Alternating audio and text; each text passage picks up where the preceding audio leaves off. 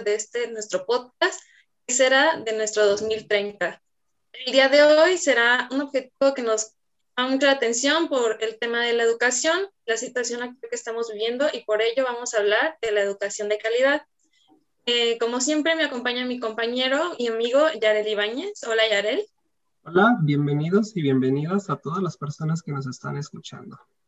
Y el día de hoy, para comentarnos su perspectiva y de la situación actual de la educación, nos acompaña el licenciado Juan Carlos Miramontes, que es secretario de Educación de Jalisco. Bienvenido. Muchísimas gracias, María Fernanda y Arel. Es un placer estar en su podcast. Y para darle inicio a este podcast hay que hacer el hincapié de que México ahorita está en una situación muy crítica en el tema de la educación por el tema de la pandemia del COVID-19. Entonces, el conocer cuáles son las estrategias y la situación actual dentro de la educación y qué es lo que puede pasar al momento de regresar a una presencialidad, es lo que implica. Fíjate, Mariana, qué interesante pregunta porque ese es un cuestionamiento que se está haciendo todo el sistema educativo mundial. Es algo que por primera vez eh, sucede en el mundo, que ah, prácticamente simultáneamente tenemos el mismo reto y desafío estamos ante eh, una pandemia que corrió o cundió de una manera impresionantemente rápida y que todos los sistemas educativos, tanto nacionales como estatales, se fueron haciendo los mismos cuestionamientos. Primero, ¿cuándo paramos? En el caso de Jalisco, eh, fuimos el primer estado en México que decidió al 17 de marzo, ya va a ser un año prácticamente, que era muy conveniente eh, bajar la movilidad de la ciudadanía y que una de las principales eh, acciones que provoca movilidad en una ciudad, pues es las clases. Creo que todos hemos estado eh, conscientes de cuando hay un día ordinario entre semana, un día festivo en el sistema educativo, cómo baja el tráfico, la movilidad en general. Y ese tránsito es el que nos llevó a tomar esa decisión. ¿Por qué? Porque si bien había muy pocos contagios o sospechas de contagios, lo que se quería es aletargar lo más posible la propagación de la enfermedad para una cuestión muy sencilla, preparar nuestro sistema de salud. Eh, cuando esta decisión se tomó no fue fácil, fue muy criticada, pero hoy vemos que eso ha hecho que Jalisco tenga tres veces menos muertes que el resto del país. Eso es muy importante. Eh, Ciudad de México y el estado de Jalisco más o menos tienen la misma población, alrededor de 8 millones de habitantes, y lamentablemente han muerto tres veces más personas en el mismo tiempo en la Ciudad de México que en Jalisco. Por lo tanto, esa decisión, si bien ayuda a toda la sociedad en su conjunto, sin duda nos pone en un reto al sistema educativo. Y esa decisión, insisto, se tomó a nivel mundial muchas veces. Casi todos los sistemas pararon en algún momento y han intentado presencialidad en otros eh, momentos. Muy pocos sistemas, sobre todo los sistemas que son muy pequeños, que por ejemplo en promedio un maestro atiende a un grupo de una decena de alumnos, pues decidieron mantener el, proceso educativo presencialmente. Pero como ustedes saben, en México el promedio de alumnos ronda los 30 y en algunos casos, evidentemente, tenemos grupos más numerosos y era prudente eh, atender la recomendación de salud de parar actividades. Por lo tanto, de ahí se derivan una serie de desafíos, como tú bien lo describes, María Fernanda, muy grandes. ¿Qué vamos a hacer? Pues primero, garantizar que las decisiones eh, sean guiadas con criterios de salud. Eh, en Jalisco se definió una estrategia de toma de decisiones colegiada, creo que muy eficiente, y es generar dos mesas. La mesa de salud, por supuesto, que es la que toma las decisiones con información técnica, científica, objetiva, y la mesa de educación que le hace ver a la mesa de salud las necesidades que tenemos como sistema para poder operar en este momento a la distancia y no nos referimos solo a virtualmente porque en Jalisco no hemos logrado, eh, como en el resto de México, que todos los hogares tengan conectividad. Entonces, eh, tenemos una combinación de tratamiento a la educación a la distancia híbrida, que eh, se apoya de la tecnología, sí, pero también se apoya mucho de la presencialidad con protocolos de seguridad que nos permiten pasar, fíjate qué dato tan interesante, lo medimos en agosto, ¿Cuántas escuelas estaban usando el recurso de atender a través de citas presenciales a sus alumnos o padres de familia?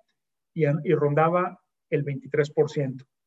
Eh, en diciembre volvimos a hacer la misma pregunta en otro ejercicio de diagnóstico y ahí nos manifestó el 51% de las escuelas que ya estaban utilizando la asesoría presencial para atender a sus alumnos, para comunicarse y transmitir obviamente los eh, planes de estudio, los planes de aprendizaje.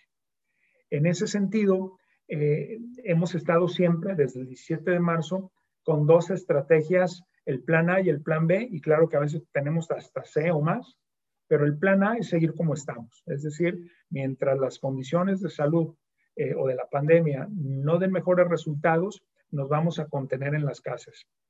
Pero estamos preparados con ese segundo plan en caso de que se disminuya la propagación de la enfermedad y los contagios para abrir las escuelas eh, o incrementar la presencialidad en las mismas. Y nosotros detectamos 12 acciones que son las que tenemos que realizar y cinco desafíos.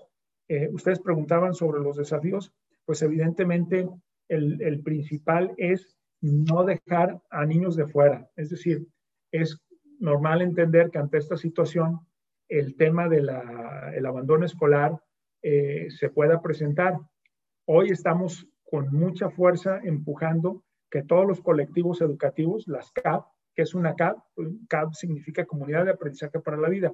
Cada escuela en Jalisco de las 13.000 que hay tiene esta organización. Eso lo empezamos a fomentar no en la pandemia, sino desde el inicio de esta administración que fue hace 25 meses, 26 meses aproximadamente.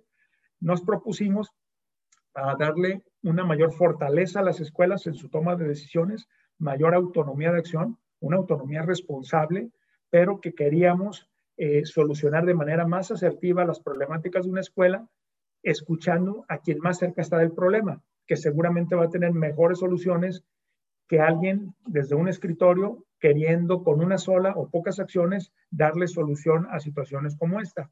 Y más en Jalisco, que nuestro sistema es muy variado. Estas 13.000 escuelas pues se encuentran con toda la riqueza y diversidad que tiene el Estado zonas metropolitanas muy grandes, hasta poblaciones de muy pocos habitantes, en donde tenemos escuelas unitarias, es decir, escuelas que son atendidas en sus distintos grados por un solo maestro porque tienen 10, 15, 20 niños, o tenemos escuelas de miles de alumnos. En ese sentido, eh, fue muy acertado el decidir que cada comunidad tomara sus propias medidas, claro, en unos límites, con unos márgenes, con unas directrices. Bueno, el reto es que esta comunidad salga al encuentro de los alumnos que no se están contactando o teniendo comunicación eh, frecuente con la escuela. Y les doy un dato. Eh, este lo levantamos en el mes también de diciembre y en las próximas semanas vamos a estar levantando el de estos días y es la cantidad de alumnos que sí tienen comunicación y avance académico eh, según lo dispone el maestro o la escuela. Es del orden del 80%. Es decir, las escuelas, las CAP nos están diciendo que el 80% de sus alumnos eh, son contactados, tienen trabajo, presentan avances, son evaluados formativamente, etcétera, incluso eh, que han generado nuevas habilidades. Entonces, ese 80%, si bien no es lo ideal estar estudiando a distancia, podríamos decir que van avanzando y que han adquirido algunas nuevas habilidades o muchas habilidades, los maestros también nos ha pasado. Nuestra transformación digital fue exponencial. Nos vimos forzados a utilizar más tecnología y hoy es sorprendente. Y hago un paréntesis para darles un dato muy relevante. Al principio de la, emergencia sanitaria, llevábamos 2.000 maestros en un proceso de transformación digital, saber cómo lo básico de cómo se utiliza la tecnología en la educación. Empieza la emergencia sanitaria, intensificamos la estrategia y a la fecha tenemos 65 mil maestros por ese proceso. Se fue también un crecimiento exponencial. Ya no digamos las cuentas institucionales, utilizar la plataforma G Suite, que es la que decidimos en la Secretaría de Educación Jalisco usar. Eh, pasamos de no tener cuentas institucionales para padres de familia, para alumnos, que los padres de familia se metieran en la plataforma, que los maestros lo hicieran, de estos pocos miles ahorita contar con 700 mil eh, cuentas institucionales. De hecho, somos de los eh, estados o países que más ha utilizado esta herramienta, según dicho por el mismo proveedor. Y en ese sentido, pues eh, hemos aprovechado estas fortalezas para este desafío de con las comunidades de aprendizaje, con la tecnología, ya sea electrónico tradicional, ¿eh? mandar mensajitos de WhatsApp, pues es electrónico, pero es menos sofisticado que utilizar un aula virtual, eh, Google Classroom o cualquier otra herramienta de las que ofrecemos. Hasta el, la lona fuera de la escuela, este, copias fotostáticas que se circulan a través de la red de padres de familia eh, o la misma presencialidad en las entrevistas a las que me refería hace un momento. Tenemos que ir por ese 20% entonces que no han manifestado tener un avance importante o significativo del plan de estudios y de los objetivos que nos hemos propuesto, porque también hay que decir que ajustamos el plan de estudios de tal manera que nos centramos principalmente en lo que denominamos aprendizajes sustantivos para la vida. En pocas palabras, hicimos más énfasis en lo que los maestros, los especialistas de educación en cada nivel considera que es lo fundamental que deben de conocer los estudiantes en función a su nivel y grado para poder seguir adelante con sus estudios. Y ese estudio, ese análisis, digamos, provocó evaluaciones más contextualizadas y observamos este 80% de avance. ¿Qué pasa con el otro 20? 15% tienen comunicación intermitente. Eso significa, pues evidentemente, que no pueden los maestros asegurar que los alumnos están aprendiendo, que están cumpliendo con las actividades de aprendizaje sugeridas, etc. Y lo más preocupante aún, el 5% que muy rara vez tiene comunicación con la escuela. Eso es lo que nos está tomando los eh, más recientes meses de trabajo, de una estrategia que, por ejemplo, en una semana, eh, de este viernes en 8, tenemos un consejo técnico, que es esta reunión que hay de todas las escuelas, de las 13.000 escuelas reunidas en un consejo técnico trabajando estas metodologías de comunidades de aprendizaje para la vida que van a revisar su proyecto de cómo evitar el abandono escolar, cómo mejorar la atención ah, y el contacto con los alumnos y es el, el, momento en el que nos encontramos en lo que se refiere a educación a distancia. Si me lo permiten, pues también abordaría el tema de los retos o desafíos y las acciones que estamos tomando para que eh, podamos retomar la presencialidad. Eh, en ese sentido, yo les diría que hay 12 acciones. Esas 12 acciones se las describo así brevemente. La primera tiene que ver con generar recursos digitales que puedan fortalecer lo virtual y lo presencial. Algo muy padre es que no vamos a abandonar lo, lo que ya avanzamos.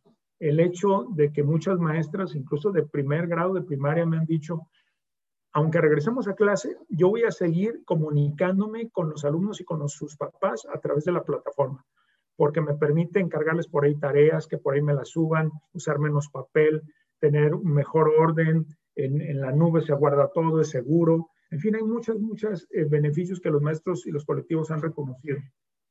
En la acción 2 tiene que ver con cambiar la estrategia didáctica. Ustedes veo que son muy jóvenes y no me van a dejar mentir que son una primera generación que no estudió como sus padres. Nuestra generación, la de nuestros abuelos y todas las atrás prácticamente estudiamos igual. Era un maestro el que sabía más que nosotros en teoría, que por lo general es así, libros y poco más. Ustedes a lo mejor eh, les eh, resulta difícil, les resultaría difícil ya no trabajar con plataformas o pantallas, es decir, está muy eh, arraigado en su aprendizaje. Y eso parece algo trivial y no lo es, porque déjenme decirles, hace 20, 25, 30 años ya teníamos estas tecnologías, pero esas tecnologías no tenían la madurez que tu generación, María Fernanda y Yarel, sí tienen, y es buenos contenidos. Antes uno se metía al internet y pues a ver qué había y lo que había era bueno y no, no, había, no había discrecionalidad en el consumo, muy poco y ya te dabas con poderte conectar. Era lento, muy pocos contenidos educativos, más en nuestra lengua y demás. Hoy, eh, una generación que yo como maestro les puedo decir, eh, les voy a contar la anécdota de Julio Profe, cuando mi hijo me dice, mi hijo que es de su edad, eh, me dice, oye, ¿a poco no conoces a Julio Profe? Increíble que no lo conozcas si eres maestro de matemáticas y de física. Le llego y le pregunto en las mañanas siguientes a mis alumnos, a mi grupo de treinta y tantos alumnos, ¿quién conoce a Julio Profe? Y todo el mundo levanta la mano y yo digo, ¡y qué vergüenza! Y luego voy a un evento de la Universidad de Guadalajara donde había 800 alumnos y les pregunto, ¿quién conoce a Julio Profe? Todos levantan la mano. Y ese mismo día voy a un evento de mil maestros de educación básica y hago la misma pregunta. ¿Y cuántos creen que levantaron la mano? Muy poquitos, muy poquitos. Son puñitos, cinco, seis, siete. Entonces, a eso a mí me dijo que había, hay una brecha generacional que no nos pasó, insisto, con mis abuelos, con mis bisabuelos, a ellos no les pasó eso. Porque si el libro ya está color, eso, eran cosas que agregaban muy poco valor. En cambio, que un alumno pueda introducirse, profundizar al nivel que él quiera, es inédita su generación, solo su generación puede hacerlo. Ustedes mismos, 30 años atrás, se podían hacer una pregunta, ¿cómo funciona el universo?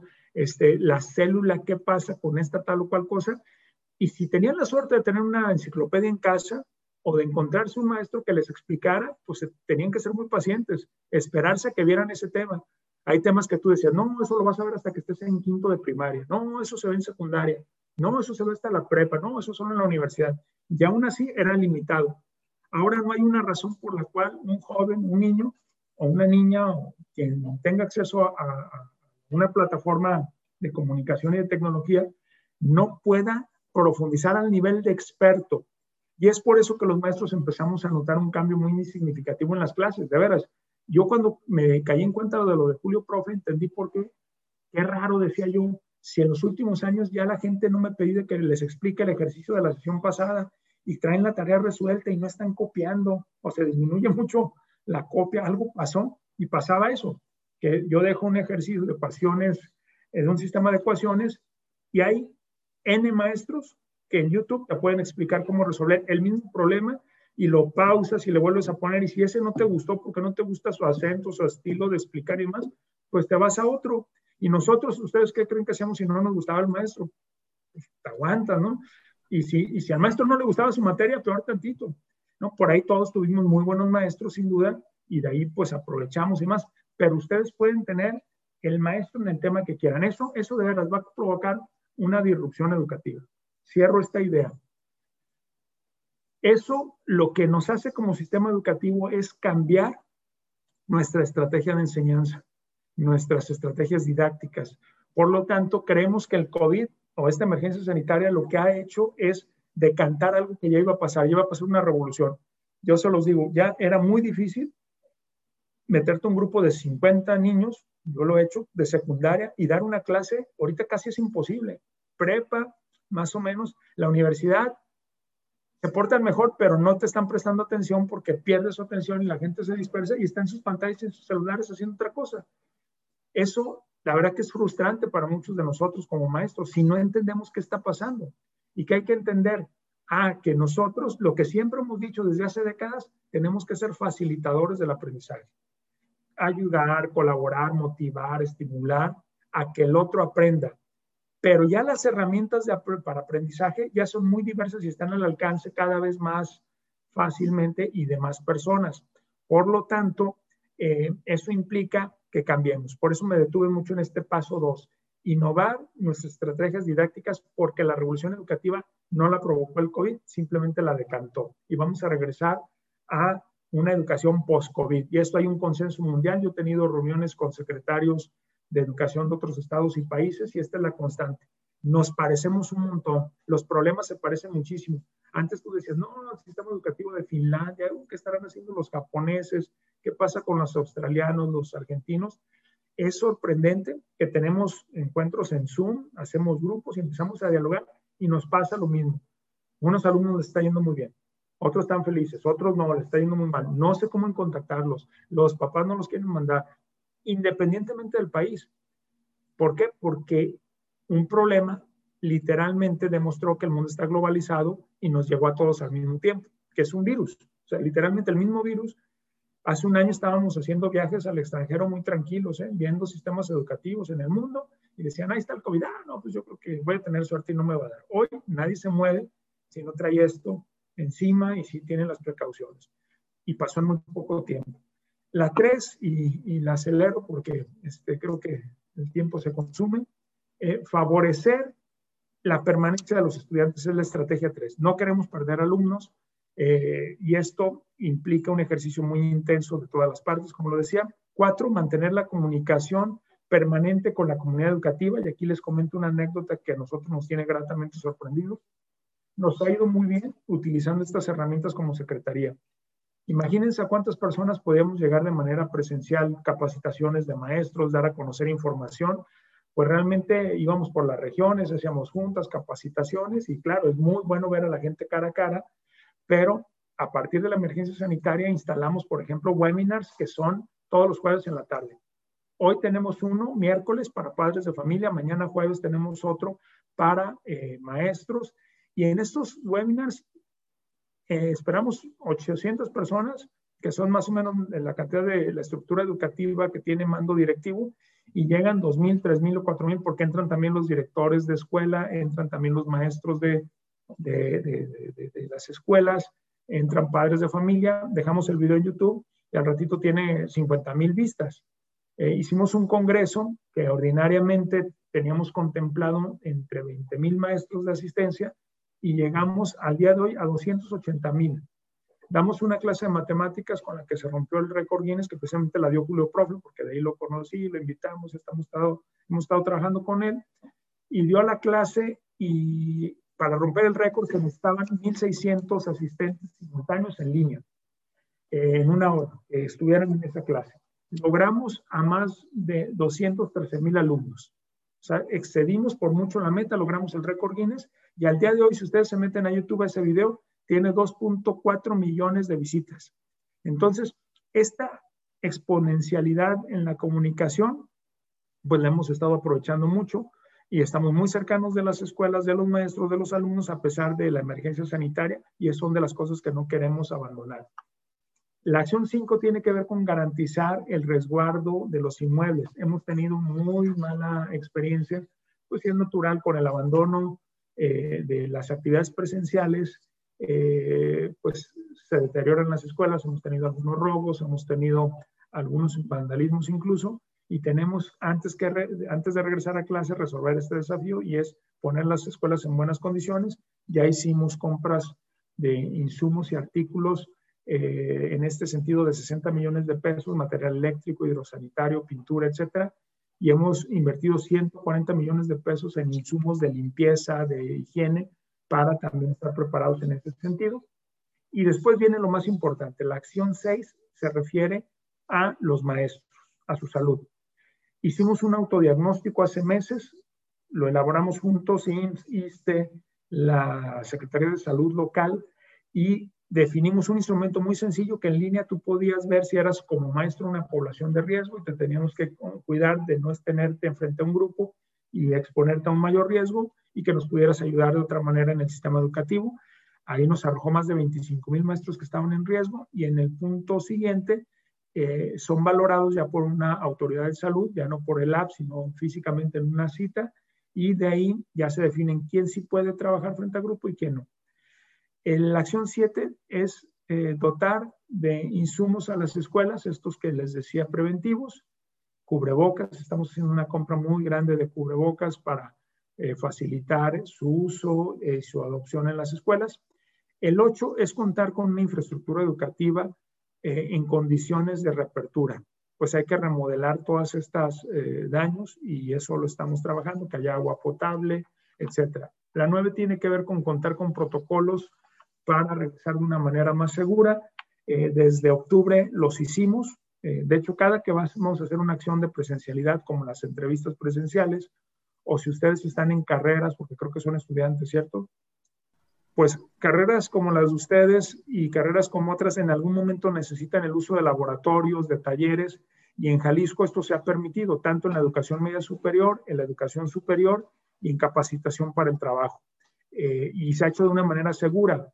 También ha habido presencialidad en las guarderías. En Jalisco han estado abiertas las guarderías todo este tiempo y afortunadamente se han respetado los protocolos y se ha mantenido la salud de quienes ahí trabajan y quienes y los niños, por supuesto.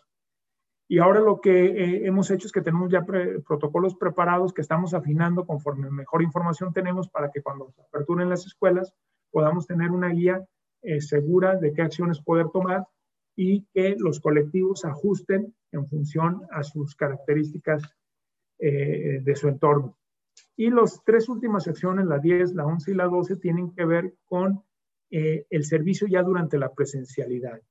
10, la acción 10 tiene que ver con organizar a estos colectivos, estos 13.000 colectivos, 13.000 comunidades de aprendizaje o el personal de las escuelas para determinar cómo van a trabajar con la presencialidad. Les vamos a dar este empoderamiento. La 11 tiene que ver con la creación de comités de salud. Es decir, aparte de la estructura directiva y docente, se suman la de los padres de familia y conforman un comité para garantizar que la aplicación de los protocolos es adecuada y poderle hacer ajustes si se requiere en el camino. Y en el tema 12 y último, diseñamos dos instrumentos. Uno que valora el avance. Imagínense, en un año de no estar en clase, pues los avances son heterogéneos y necesitamos un instrumento que nos diga qué alumno necesita reforzar, qué alumno va bien y qué habilidades eh, y, y, actividades tiene que provocar el maestro para ir homologando al grupo o, que aquí es un aspecto bien importante, la educación post-COVID hay un consenso en pensar que ahorita es una buena oportunidad para no a todo mundo recetarle la misma receta de aprendizaje. Ustedes creo que eso les tocó incluso en la primaria y la secundaria. Ustedes llevaron el mismo plan y programa de estudio que llevaron todos los jóvenes y niños en México, el mismito. Y es increíble teniendo un país tan rico y tan diverso que no se permita a los estados, a los municipios, incluso a la escuela, de hacer ajustes que, le pueden servir mejor al proceso de aprendizaje. Pero luego ya llegas a un aula y no todo el mundo tiene las mismas habilidades, competencias, las inteligencias múltiples nos demuestran que cada quien puede ser brillante, pero en distintas áreas. Qué aburrido sería que todos fuéramos igual de competentes o incompetentes en tal o cual cosa. Y eso es una oportunidad, fíjense. Ya tenemos la tecnología, las plataformas que le permiten a cada alumno indagar en lo que le interesa. Eso nos libera de tiempo a los maestros para poder hacer esa atención fina que podemos hacer. Es algo como lo que hace el médico, ¿verdad? El médico no le da el mismo tratamiento a todo el mundo, le da en función a su estado de salud. Pues igual los maestros. queremos que estos diagnósticos nos ayuden a ver dos cosas. El estado socioemocional del alumno y su logro educativo, para poder ir ayudándole muy particularmente a cada uno de nuestros alumnos. ¿Qué necesitamos? Que en las escuelas haya tecnología para que el resto de los alumnos, mientras el maestro no está atendiendo uno, pueda avanzar en, no solo en temas de ciencias naturales, a lo mejor alguien en astrofísica, porque se interesó a tal nivel que mientras cumpla un estándar, se pueda profundizar en lo demás. Y eso lo vamos a hacer en Jalisco como ningún otro estado, porque estamos extendiendo una red que se llama Red Jalisco, red de fibra óptica a todas las escuelas. Tenemos 13.000 escuelas si contamos públicas y privadas. Solo nosotros tenemos 11.000 públicas. En esas 11.000 escuelas están en 7.000 edificios, poco más de 7.000 edificios, porque muchos operan con turno matutino y vespertino. Bueno, vamos a conectar esos 7.200 y tantos edificios a una red de fibra óptica de alta velocidad o poblados que están muy, muy lejos con eh, microondas, pero de última generación, lo cual va a provocar que las escuelas tengan la conectividad que nunca han tenido. Yo creo que eh, no sé qué conectividad tengan, ustedes están en una universidad, seguramente es muy buena, pero la mayoría de las escuelas eh, por el volumen o por la tecnología, batallamos para bajar un video. En ese sentido, en pocos meses en Jalisco eso ya no va a ser problema en las escuelas. Claro, hay que crecer en la capacitación, eh, que lo estamos haciendo, la compra de equipo eh, y Access Point para generar redes de conectividad inalámbrica y todo eso va a ser que podamos en este punto, utilizando una nueva didáctica y utilizando eh, estos instrumentos que particularizan la necesidad del alumno, eh, un mejor proceso de enseñanza-aprendizaje. En fin, eh, a lo mejor no a lo mejor, me extendí mucho en esta primera respuesta, pero me parece que la pregunta fue muy acertada en cuáles son los desafíos. Pues son todos estos, estos desafíos que no son los únicos, pero los clasificamos como los más importantes y lo hemos hecho porque no lo hizo una sola persona la mesa de educación, los niveles educativos, las encuestas, los consejos técnicos escolares, el estar muy atento también a lo que pasa en el resto del mundo con buenas prácticas educativas, pues nos da la ruta y la particularizamos a las características propias de Jalisco. Perfecto. Eh, No siento que se haya extendido mucho, secretario. De hecho, pues fue muy enriquecedora la información. De hecho, abarcó también el objetivo 2 que teníamos pensado tocar, que era pues esta, estos nuevos retos, ¿no? Que tiene la sociedad mexicana para regresar a la educación residencial. Eh, yo pienso que tocó temas muy acertados los últimos objetivos. ¿Por qué? Porque sí es necesario hacer cambios, como lo dijo México, es un país rico culturalmente y no todos podemos ser medidos iguales, ¿no? O sea, hay personas que se desempeñan mejor en las artes, pero que tal vez no son buenos en los métodos cuantitativos, ¿no? Matemáticas, ese tipo de materias, o viceversa, ¿no? Y el hecho de que se puedan generar cambios que ayuden al desarrollo, ¿no? De los alumnos, yo pienso que es bastante enriquecedor. Sí tenemos que mejorar un poco tal vez esos aspectos. La verdad es que que haya la disposición de su parte y de todo la Secretaría de Educación, pues es bastante buena. Y pues también felicitarlo, ¿no? Desconocí un poco de esto, pues ya que la educación básica a la educación media y media superior, bueno, media superior y superior, pues es un poco diferente. Y como lo comentó, pues sí, nos, es totalmente diferente el mundo en el que vivimos Marifer y yo, a los que están viviendo actualmente los chicos de secundaria, ¿no? Y preparatoria. Y esta nueva transición, pues también a mí se me dificulta a veces, ¿no? Porque es muy diferente en este caso ser los que llevamos a cabo esta actividad a nada más conectarme a dicha pues plataforma y ya, ¿no? Y somos adolescentes, ¿no? O jóvenes adultos que estamos más familiarizados con esas tecnologías. Pero pues sabes que también niños, este, muchos de los docentes pues no han tenido esta, no están tan familiarizados. Y también el hecho, como lo comentó, de que de repente antes de empezar la pandemia empezaban a capacitar a los docentes para que tuvieran esta estas nuevas informaciones para las tecnologías de información, que actualmente pues son muchísimos, la verdad es que es algo que pues sí realmente es un cambio positivo para la educación y que pues se debe de ver reflejado para su mejoramiento. Eh, yo quisiera pasar al tercer punto, que es Jalisco cuenta con educación inclusiva a personas con discapacidad en zonas rurales. Quisiera que nos comentara un poquito de esta situación y cómo se ha vivido con la pandemia. Por supuesto, Yarel. Pues mira, ese es otro desafío que estaba antes de la pandemia, es evidente, pero nuevamente vuelvo a ver un decantamiento. Los retos con ellos es igual, hay un reto educativo, sin duda, hay un reto, reto tecnológico, hay un reto de gestión y de colaboración.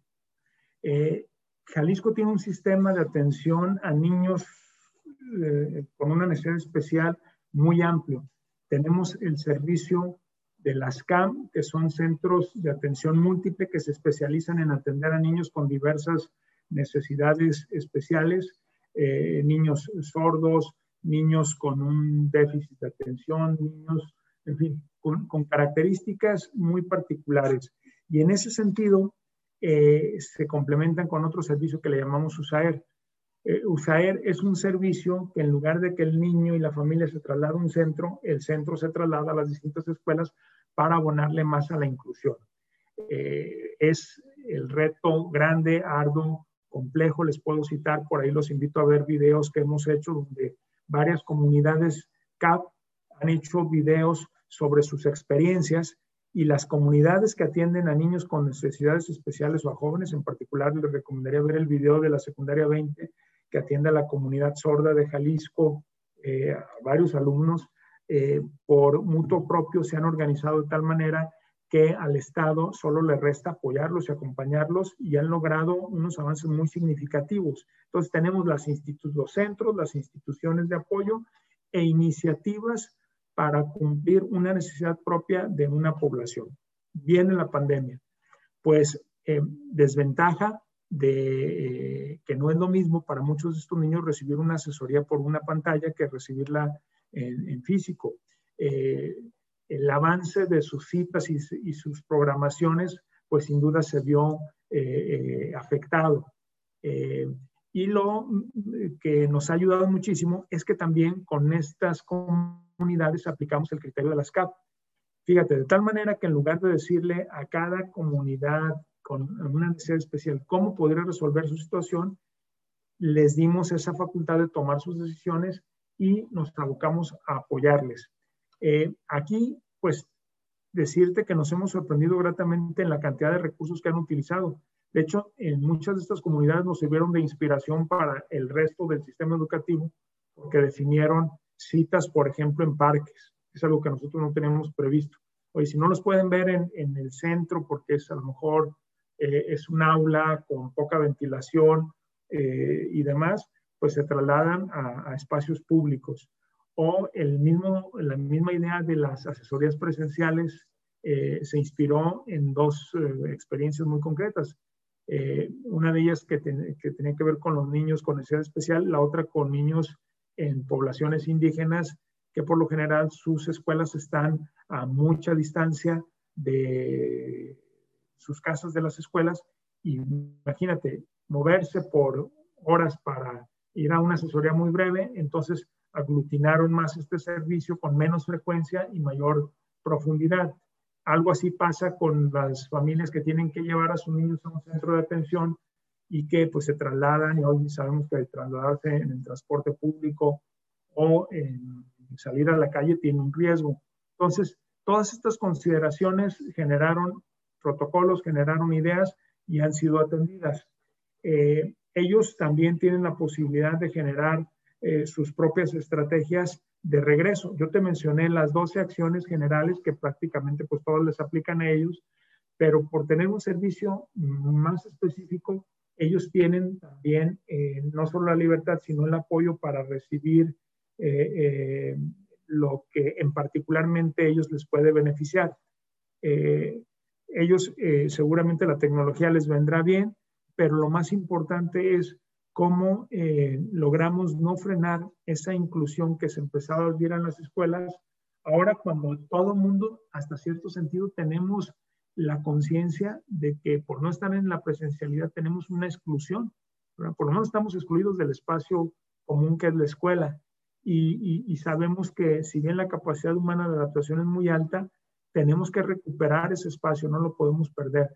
Eh, hay algo que eh, las comunidades de atención especial hacen muy bien y es el poder particularizar esto que les decía que anhelamos en el sistema educativo, un modelo específico para la persona específica, porque es la base de su atención, ¿no? Atender la singularidad de, de, de, de cada persona. Entonces, eh, hemos eh, generado también para ellos eh, contenidos. Tenemos el, el, proyecto de eh, generar cada actividad de las nuestras con un enfoque de inclusión. Hoy acabamos de terminar hace pocas horas eh, una reunión del CIMEJORA. ¿Qué es el CIMEJORA? Es el sistema para consultar o un sistema consultivo hacia el sistema educativo, integrado por cinco representantes ciudadanos que eligió el Congreso, integrado por todas las autoridades educativas que son ya sea secretarios de educación, de innovación o subsecretarios de estas dos secretarías y eh, representantes de, de, los maestros y demás. Y uno de los temas que se definió como prioritario es trabajar el esquema de inclusión a través de, de las distintas comisiones que hoy autorizamos. Hoy apenas fue la segunda sesión del CIMEJORA e inmediatamente surge la necesidad que tiene esta comunidad de atención especial pues sin lugar a dudas nos ha dado un panorama muy amplio de el plan de trabajo que se ha hecho antes, durante y lo que se hará después de la pandemia, todos los grandes retos que, a los que se han tenido que adaptar como Secretaría de Educación y los retos que hemos tenido que vivir nosotros como estudiantes o inclusive como padres de familia para poder seguir llevando a cabo nuestros estudios. Y ya nada más para concluir este gran podcast que fue muy enriquecedor, como lo comentó mi compañero, me gustaría si nos podría compartir una breve opinión o conclusión acerca de este objetivo por la importancia que tiene. Mira, en México estamos viviendo eh, una, eh, nos tomó la pandemia en una reforma educativa. Eh, recordarán que fue una discusión muy amplia en el 2019, en el 2020, sobre la calidad educativa. Eh, la calidad educativa es algo que esta administración federal como que quiso, sobre todo el término, dejar de lado, porque identificaban con la reforma del sexenio pasado, pasado de Peña Nieto.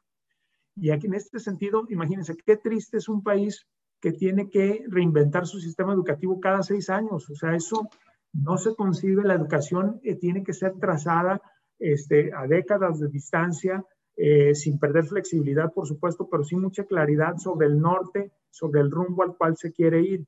Y no podemos estar queriendo reinventar el hilo negro porque no me gustó el proyecto del otro, porque era de otro color distinto al mío y demás, y, politizar algo que es importantísimo como la educación, pues tenemos que defenderla todos los mexicanos.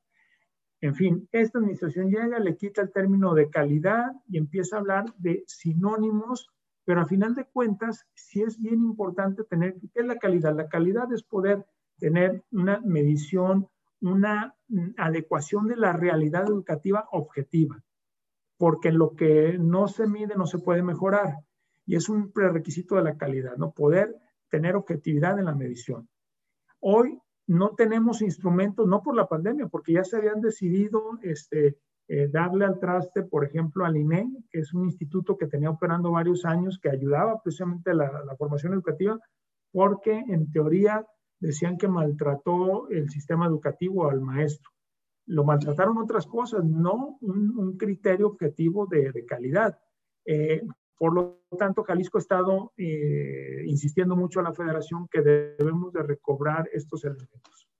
Pero en el ámbito de acción que tenemos, Jalisco pues tiene que hacer lo propio. De ahí surgió una comisión de mejora continua que eh, se fundó hace pocos meses, producto de la armonización de la Ley General de Educación Federal con la Ley Local de Educación, el si mejora el órgano del que les acabo de hablar, eh, fortalecimos nuestra dirección de evaluación educativa, para poder tener instrumentos objetivos. Contratamos elementos y los vamos a seguir contratando, sobre todo cuando regresemos a la presencialidad, estandarizados a nivel internacional. Lo hemos hecho, por ejemplo, con el College Board para compararnos con otros países de Latinoamérica. Tenemos apertura hacia eh, propuestas que nos ha hecho la OCDE para evaluaciones tipo PISA, tener desagregados. Es bien importante este primer requisito. Y lo más importante es tener una ruta de mejora continua, es decir, eh, reflexivamente desde el aula hasta la Secretaría de Educación, pasando por todos los órganos y tomas de decisiones que se den, tener un criterio de, eh, que todo se puede mejorar. Y en ese sentido, eh, no quisimos que la emergencia sanitaria nos detuviera, al contrario, antes de decidir cualquier cosa, hacemos encuestas, le preguntamos a los colectivos, eh, le preguntamos al secretario de otros estados, estamos en un diálogo constante con la federación, si bien no estamos de acuerdo en algunas cuestiones, pero siempre tenemos la puerta abierta al diálogo, exponemos lo que creemos, escuchamos lo que ellos nos dicen, participamos de todas las reuniones de secretarios a nivel nacional, llamadas con AEDU, que es este Consejo de Autoridades Educativas, hacemos uso eh, de la voz, eh, en fin, estamos abonando mucho a la calidad. Mi respuesta en breve sería, calidad educativa con lo que sabemos que funciona. ¿Y qué funciona? La colegialidad, la colaboración, eh, la ciencia, eh, los, em, eh, las plataformas, la tecnología, y pues es lo que estamos promoviendo en esta gestión.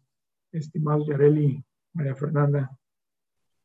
Le agradecemos muchísimo su, su opinión, compartirnos toda la labor que hay aquí en Jalisco y nos deja mucho que conocer. Creo que es lo que hace falta, el seguir conociendo, además del sistema educativo en el que está viviendo el alumno o la alumna, sino los demás, y, y conocer cómo es que está progresando este sistema educativo.